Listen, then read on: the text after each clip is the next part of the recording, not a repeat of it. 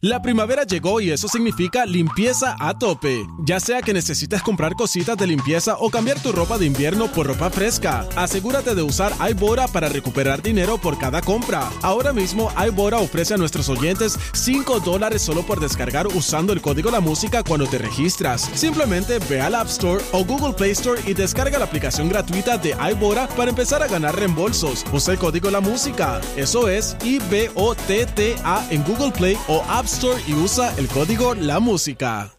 La primavera llegó y eso significa limpieza a tope. Ya sea que necesites comprar cositas de limpieza o cambiar tu ropa de invierno por ropa fresca, asegúrate de usar iBora para recuperar dinero por cada compra. Ahora mismo iBora ofrece a nuestros oyentes 5 dólares solo por descargar usando el código La Música cuando te registras. Simplemente ve al App Store o Google Play Store y descarga la aplicación gratuita de iBora para empezar a ganar reembolsos. Usa el código La Música. Eso es I-B-O-T-T-A en Google Play o App Store y usa el código La Música. M93.3 Ponce y WIOB 97.5 Mayagüez. La que representa la salsa en la isla del encanto. De aquí para el mundo. A través de la aplicación La Música. Z93. Tu, tu emisora nacional de la salsa.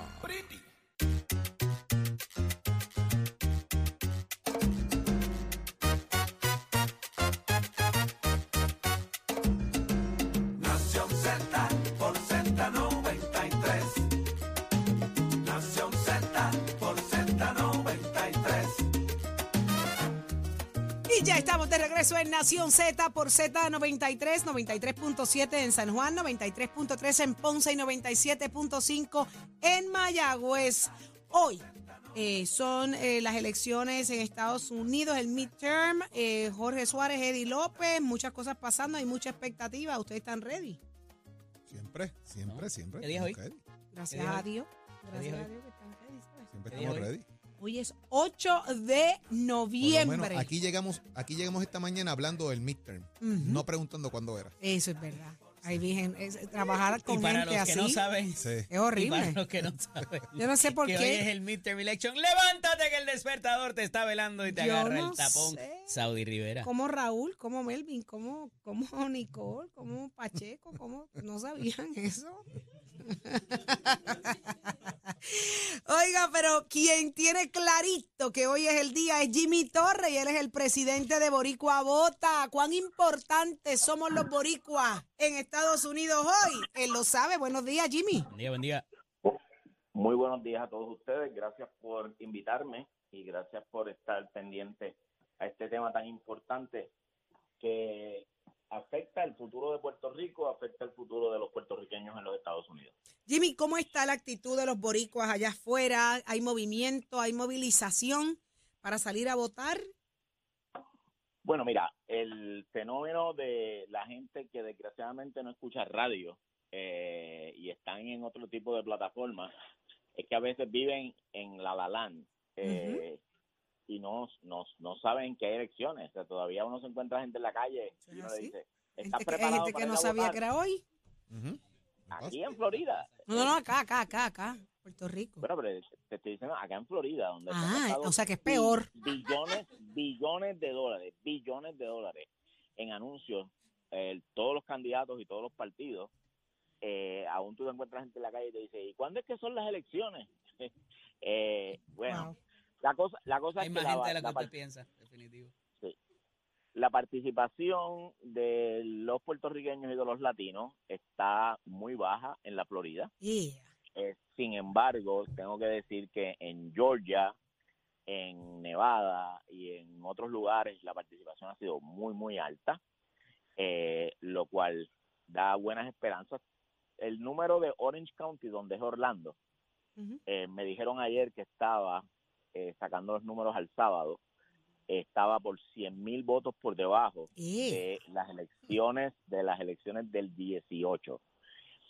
Eso no es eso no es nada si salimos a votar, porque o sea, aquí hay aquí hay 62 condados eh, y hay hay boricuas donde quiera, hay boricuas en todos los condados, hay latinos en todos los condados por miles eh, por decenas de miles y realmente se puede eh, subir esa cuestita. Ahora, yo le tengo una asignación a todos ustedes que si usted tiene un familiar en Florida, lo llame hoy y le diga que salga a votar, porque es importante para Puerto Si Rico. no se han que registrado, ¿tienen oportunidad en el día de hoy? No, ya no tienen Ya no la oportunidad. tienen. No la tienen. Eh, eh, pero hay dos o tres estados en los Estados Unidos que hay que existe la, la inscripción el mismo día. Pero en Florida es 28 días antes de las elecciones, ya se, ya se cierra el registro electoral.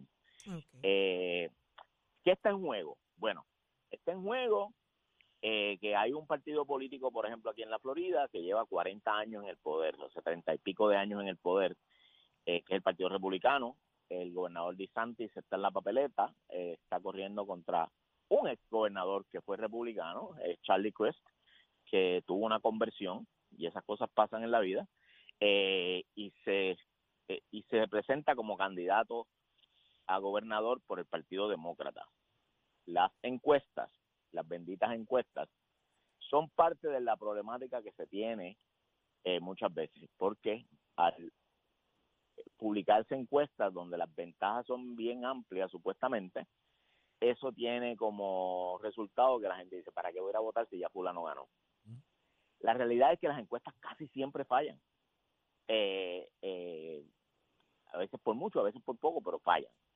Así que no le dé su voto a nadie, salga a votar, llame a su primo, a su hermana, a su tía, eh, y dígale que salgan a votar. Los muchachos jóvenes también son importantes. Otro, otra posición importante que se decide y se puede decidir la, el Senado de los Estados Unidos es la elección de Marco Rubio Mm. Contra la que la congresista Val Demings.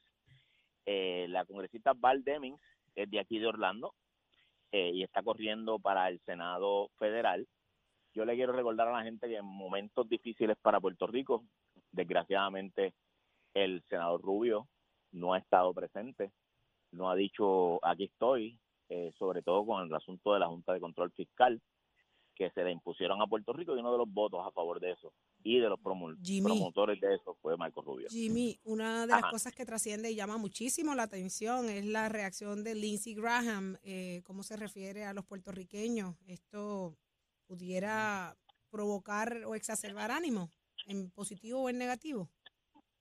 Bueno, la pregunta es si usted quiere darle ahora mismo la batuta del Senado está en manos del Partido Demócrata, Chuck Schumer, eh, amigo de la isla, y usted se lo quiere dar a Mitch McConnell, a Lindsey Graham, que dicen que jamás en la vida se va a discutir asuntos de Puerto Rico, que permitieron que Donald Trump eh, trancara todos los dineros que estaban ya asignados para Puerto Rico y ninguno. Marco Rubio nunca le llamó la atención a, a Trump y le dijo, suelta el dinero para Puerto Rico. Así que hay mucho lip service y es importante que la gente entienda también que una gente que habla de la, de la crisis económica y no tiene ninguna propuesta para resolverlo, lo que están es cogiéndote de tonto. Pero cuando usted sabe cucar los boricuas, usted no puede agitar a los puertorriqueños, pero los puertorriqueños se encocoran y se movilizan. Un Lindsey Graham, como lo que acaba de decir ahí, eso es para que los boricuas se levanten y le digan, ¿cómo es, negro? ¿Tú quieres mambo? ¿Tú quieres más su camba? Vamos a votar. Que le diluye el poder. Dice que le diluye el No poder. nos aceptarían como Estado. Exacto. Dice, does, does anybody need DC and Puerto Rico to be a state? Dice Lindsey Graham en Georgia. Dice, La no, pregunta no es- la pregu- La pregunta es, That ¿qué dilutes hace? our power. Ujú. ¿Qué hace Jennifer González, eh, Rivera Chat, eh, Cuquito, ¿cómo se llama? Eh, eh, Cuquito. Meléndez. Quiquito, Quiquito Quiquito. Meléndez, perdón. Quiquito Meléndez en un partido que piensa así sobre Puerto Rico. No, no. eh, eh, Todavía al otro día estaba estaba doña Jennifer aquí haciendo campaña eh, en, en Miami a favor de Ron DeSantis, que no quiere, que Ay, se dedica ahora a quemar libros. Eh, no, no, es una cosa horrible. yo Así creo que los boricuas- tienen que escuchar lo que está pasando, poner oído en tierra y, y salir a votar, definitivamente. Tienen que salir a votar. Así que Jimmy, te agradecemos muchísimo el gran trabajo que realizas para que Puerto Rico esté presente y se escuche eh, en cualquier Vamos a- parte donde está un boricua. ahí. a llamar a llamar la familia no importa claro. dónde iban hay elecciones en todos los Estados Unidos hoy y hay un boricua que puede hacer la diferencia puede elegir un puertorriqueño al Congreso puede elegir un alcalde puede elegir un gobernador latino eso es importante para todos nosotros y nosotras. Muchísimas Así gracias por la. Mucho éxito en el día de hoy. Estaremos pendientes analizando resultados ya mañana acá en Nación Z, si Dios lo permite. Muchísimas gracias. Jimmy Torres, señores, presidente de Boricua Bota. Adelante, Ye- adelante. Eddie López, adelante. Este segmento es traído a ustedes por Caguas Expressway, donde menos le cuesta un Ford. Y estamos aquí en el análisis del día. A la- eh, hay que regalarle un, un calendario a, a la compañera Saudi Rivera. En la mañana de hoy, como todos los martes, tenemos nuestro panel de féminas. Está con nosotros la senadora Nitza Morán del Partido Nuevo Progresista, senadora por San Juan. Buenos días, senadora, bienvenida. Buenos días, Eddie, a todos las, en la estación y a todos los radios escuchas. Y está con nosotros también la portavoz del Movimiento Victoria Ciudadana, la licenciada Rosa Seguí. Buenos días, licenciada. Buenos días a todas las personas que nos escuchan, a las senadoras, a quienes están en el estudio. Bañeras, compartí con ustedes una, unos recortes de periódico de los titulares de hoy, donde hay una entrevista a Luis Pérez, el director de la Oficina de Ética Gubernamental, con unas expresiones de él que me preocupan un poco porque eh, comienza él diciendo que en Puerto Rico existe una mala percepción de la cantidad de actos de corrupción. A renglón seguido habla sobre que los esfuerzos de prevención para detener esta conducta están funcionando. Hemos visto que quizás la situación en los tribunales no es la mejor, ¿verdad? Para cuando se encausan esos, ese tipo de eh, casos, valga la redundancia, y dice que hubo, no obstante, dice que la, la situación no es eh, como se percibe, pero hubo un récord de multas emitidas en el año 2021-2022. Senadora Nitza Morán, ¿por dónde agarramos esto? ¿Es verdaderamente Bueno. que esa percepción es exagerada o no es real? Pues mira, Eddie, eh, eh, leí el artículo, la realidad es que quizás para la percepción eh, de él pudiera verse de que se están haciendo todos los esfuerzos a nivel de la Oficina de Ética Gubernamental en términos de poder orientar a los candidatos de cómo se, ¿verdad? El uso de manejo, el reglamento y lo, lo que incurriría, ¿verdad? Hacer un acto de corrupción, un acto no ético, este, en términos de, de cuáles serían las consecuencias. La realidad es que la percepción pública este, diría todo lo contrario. Hemos visto, ¿verdad? Lo- en varios meses y a través de todo el año, eh, todas las pesquisas que han, han suscitado sobre actos de corrupción y eso pudiera calar en, en, la, en, la, en la paleta pública de que realmente pues son más altos los actos de corrupción que lo que realmente está haciendo ética guberna- gubernamental.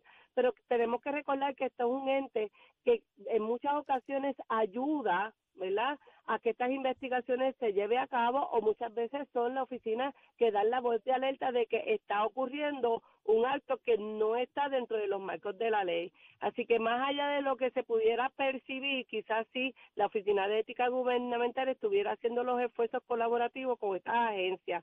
Lo que tenemos que señalar es que aquellas personas que, que entrar en la paleta pública y ser un, un servidor público electo, eh, tiene que dejarse regir, ¿verdad?, por uno- unos reglamentos que existen ya y que si usted no está consono a lo que es crear un buen servicio público, estar dentro de la marco de la ley, pues yo le sugeriría que ni siquiera se postule a ser un servidor público porque Puerto Rico se merece mucho más de lo que ha estado sucediendo con estas personas que han sido arrestadas en los últimos meses. Licenciada, parecería haber un cierto sentido de impunidad. El director habla de los seis alcaldes, de la de otra cantidad de servidores públicos, para no precisar en la legislatura, vamos. Eh, y parecería que con todo y eso continúan habiendo casos y sigue habiendo cierto eh, eh, cierta falta de confianza en los servidores públicos, este, a pesar de que, y en eso yo tengo que coincidir con, con el director, no son todos los que están y están todos los que son, y hay servidores públicos que son muy buenos. Licenciada, ¿está por ahí con nosotros? Parece Eh, por que- supuesto que sí, pero Ahora. estaba en mute, así que discúlpenme, ya estaba contestando, lleva por la mitad de la contestación. Eh, que, que cosas que pasan, que sí, que, que, que, que por supuesto que sí, que, que, se, que, se, hay que mejorarlo eh, y que existe un problema eh, y hace, hace falta recuperar esa confianza, ¿verdad? Yo, yo, ahí es a donde vamos.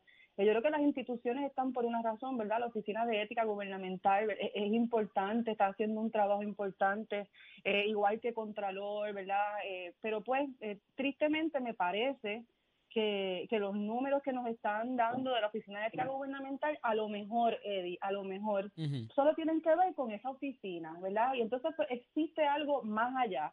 Y, por ejemplo, en agosto el, el secretario de Justicia estaba diciendo que había que reformar esto, ¿verdad? Que, que el problema se, se había, eh, que provoca degeneración de la sociedad, que habían 37 investigaciones de referidos al panel del FEI, que habían 22 investigaciones en curso, que tenemos que repensar nuestro sistema de justicia para combatir la corrupción.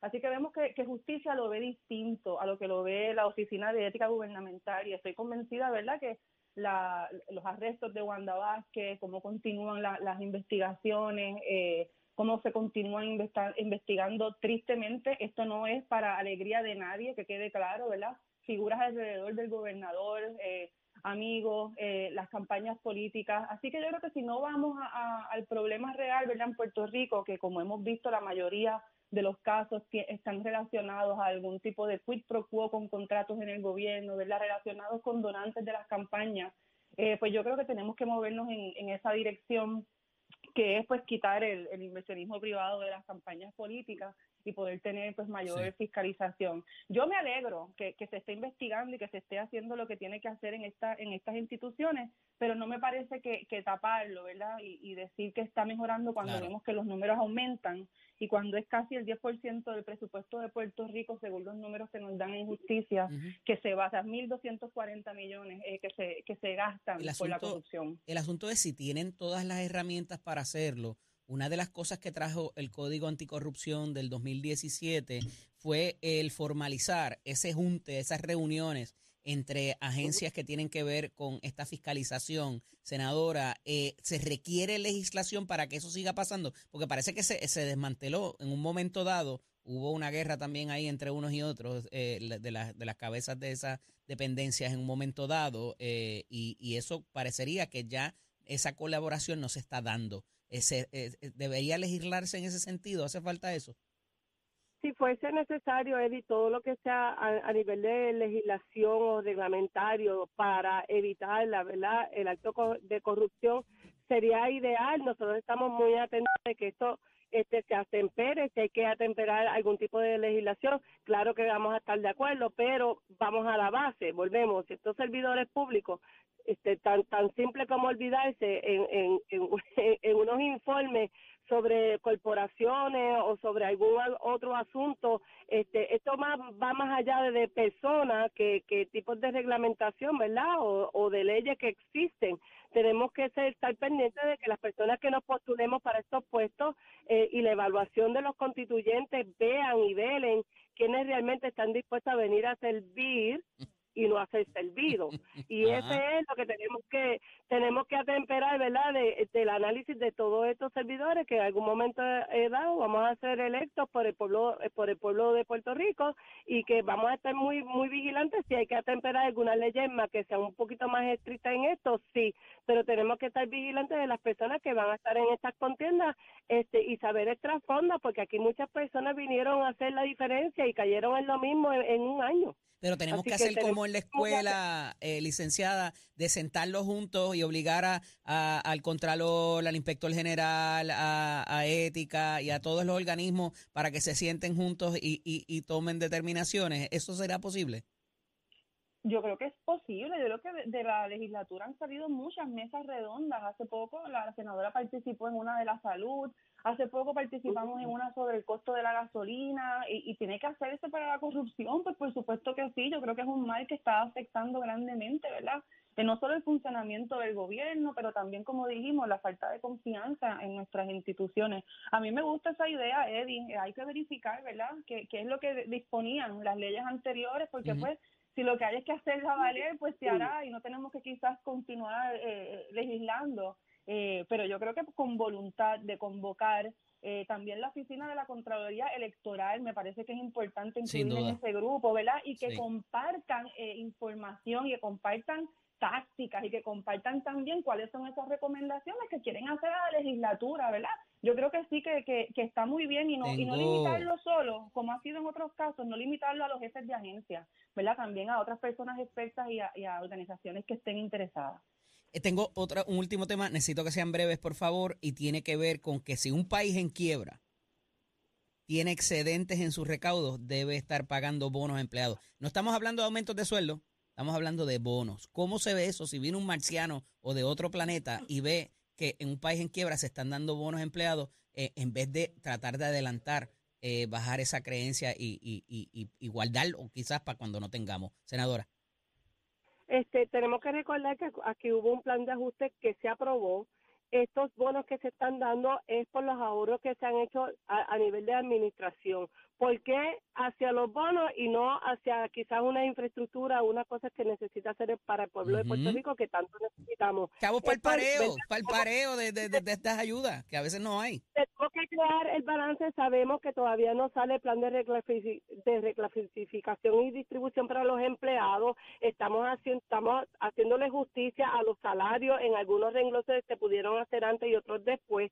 Pero tenemos que estar consonos de que nosotros también necesitamos ver que la inflación ha, ha mermado en los salarios de nuestros servidores públicos y esto es una buena oportunidad de poder ellos tener unos ingresos en sus bolsillos porque tenemos sabemos que no están dando los salarios a ni, a ni, a ni públicos ni privados por la por todo lo que está sucediendo a nivel de, de del mundo pero sí esto estaba dentro del plan de ajuste dio de unos ahorros se le está haciendo justicia a los servidores públicos y aquí tenemos el bono de Navidad. ¿Cuál sería la contraparte? No hacer el bono de Navidad y de seguro todos estos servidores públicos hubieran salido a la Licenciada, luz pública diciendo que hay unos Sí. salarios bien en el gobierno y no tuviéramos ¿verdad? El balance. si ese asunto del excedente de 475 millones me voló la cabeza, lo próximo es que se le va a dar más al sindicato puertorriqueño eh, unido eh, en atención a que apoyaron el plan de reestructuración de la deuda y que por eso se les va a compensar dándole una mayor cantidad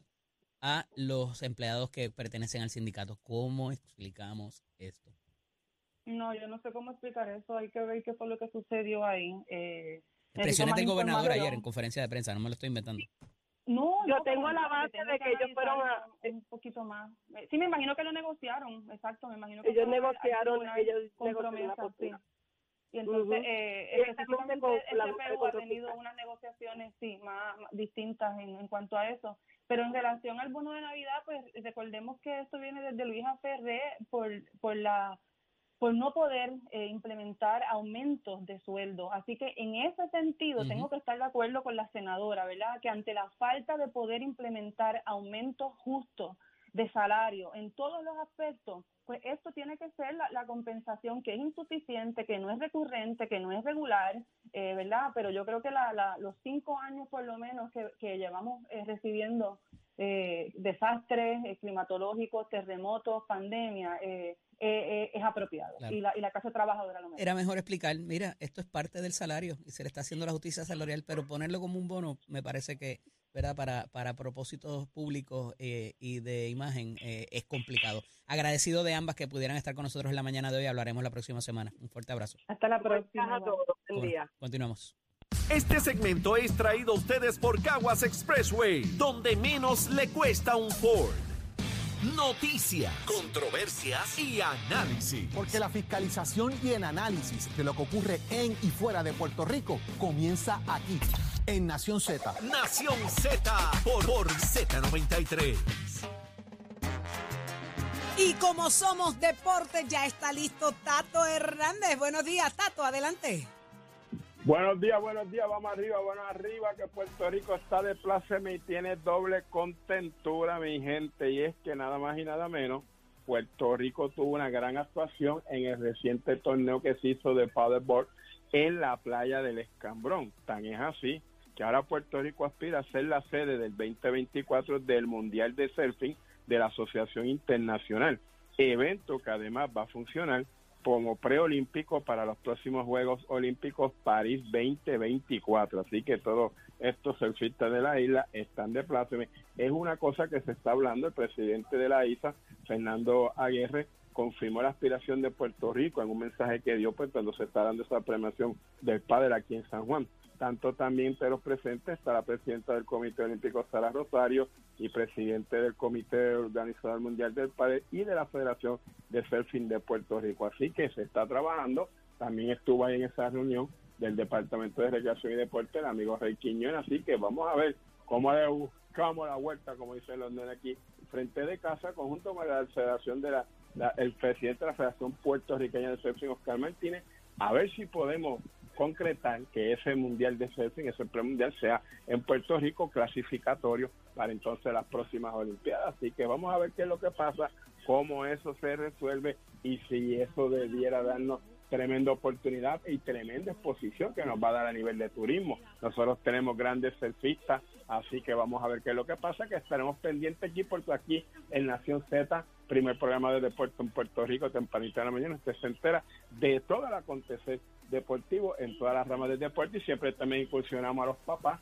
que si tienen niños destacados, tantos niños o niñas, que siempre pues nos los deben saber, y sus ligas de béisbol, baloncesto, fútbol, para nosotros siempre darle ese empleo. Esto es con el oficio de Mete Escuela, que estamos en el proceso de matrícula para nuestra clase que comienza ahora en noviembre, Caguas, Vega Baja, Bayamón, Ponce y Mayagüez. Estamos ready para que pasen por ahí. Llame al 787-238-9494. Que tengan buen día, chamos. Give it on, my friend.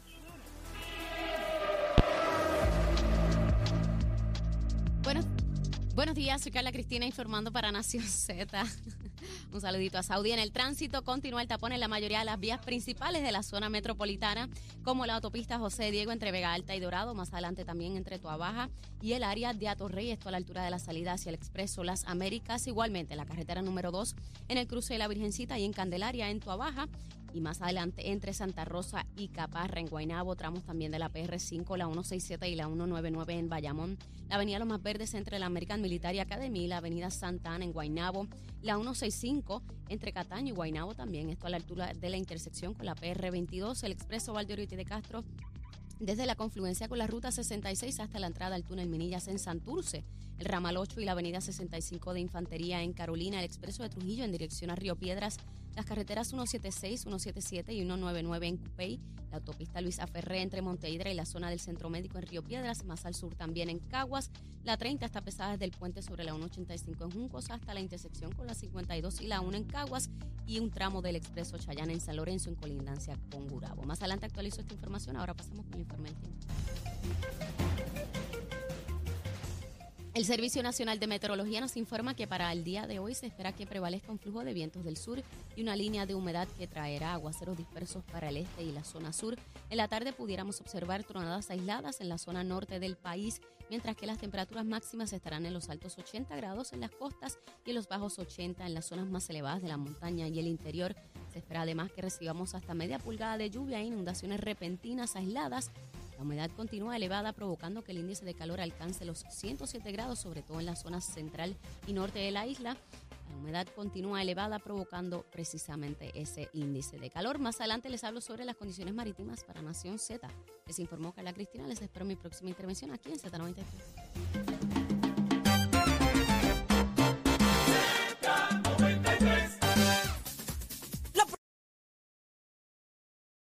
En Nación Z, no te lo puedes perder. Venimos con más. Aquí, aquí no inventamos como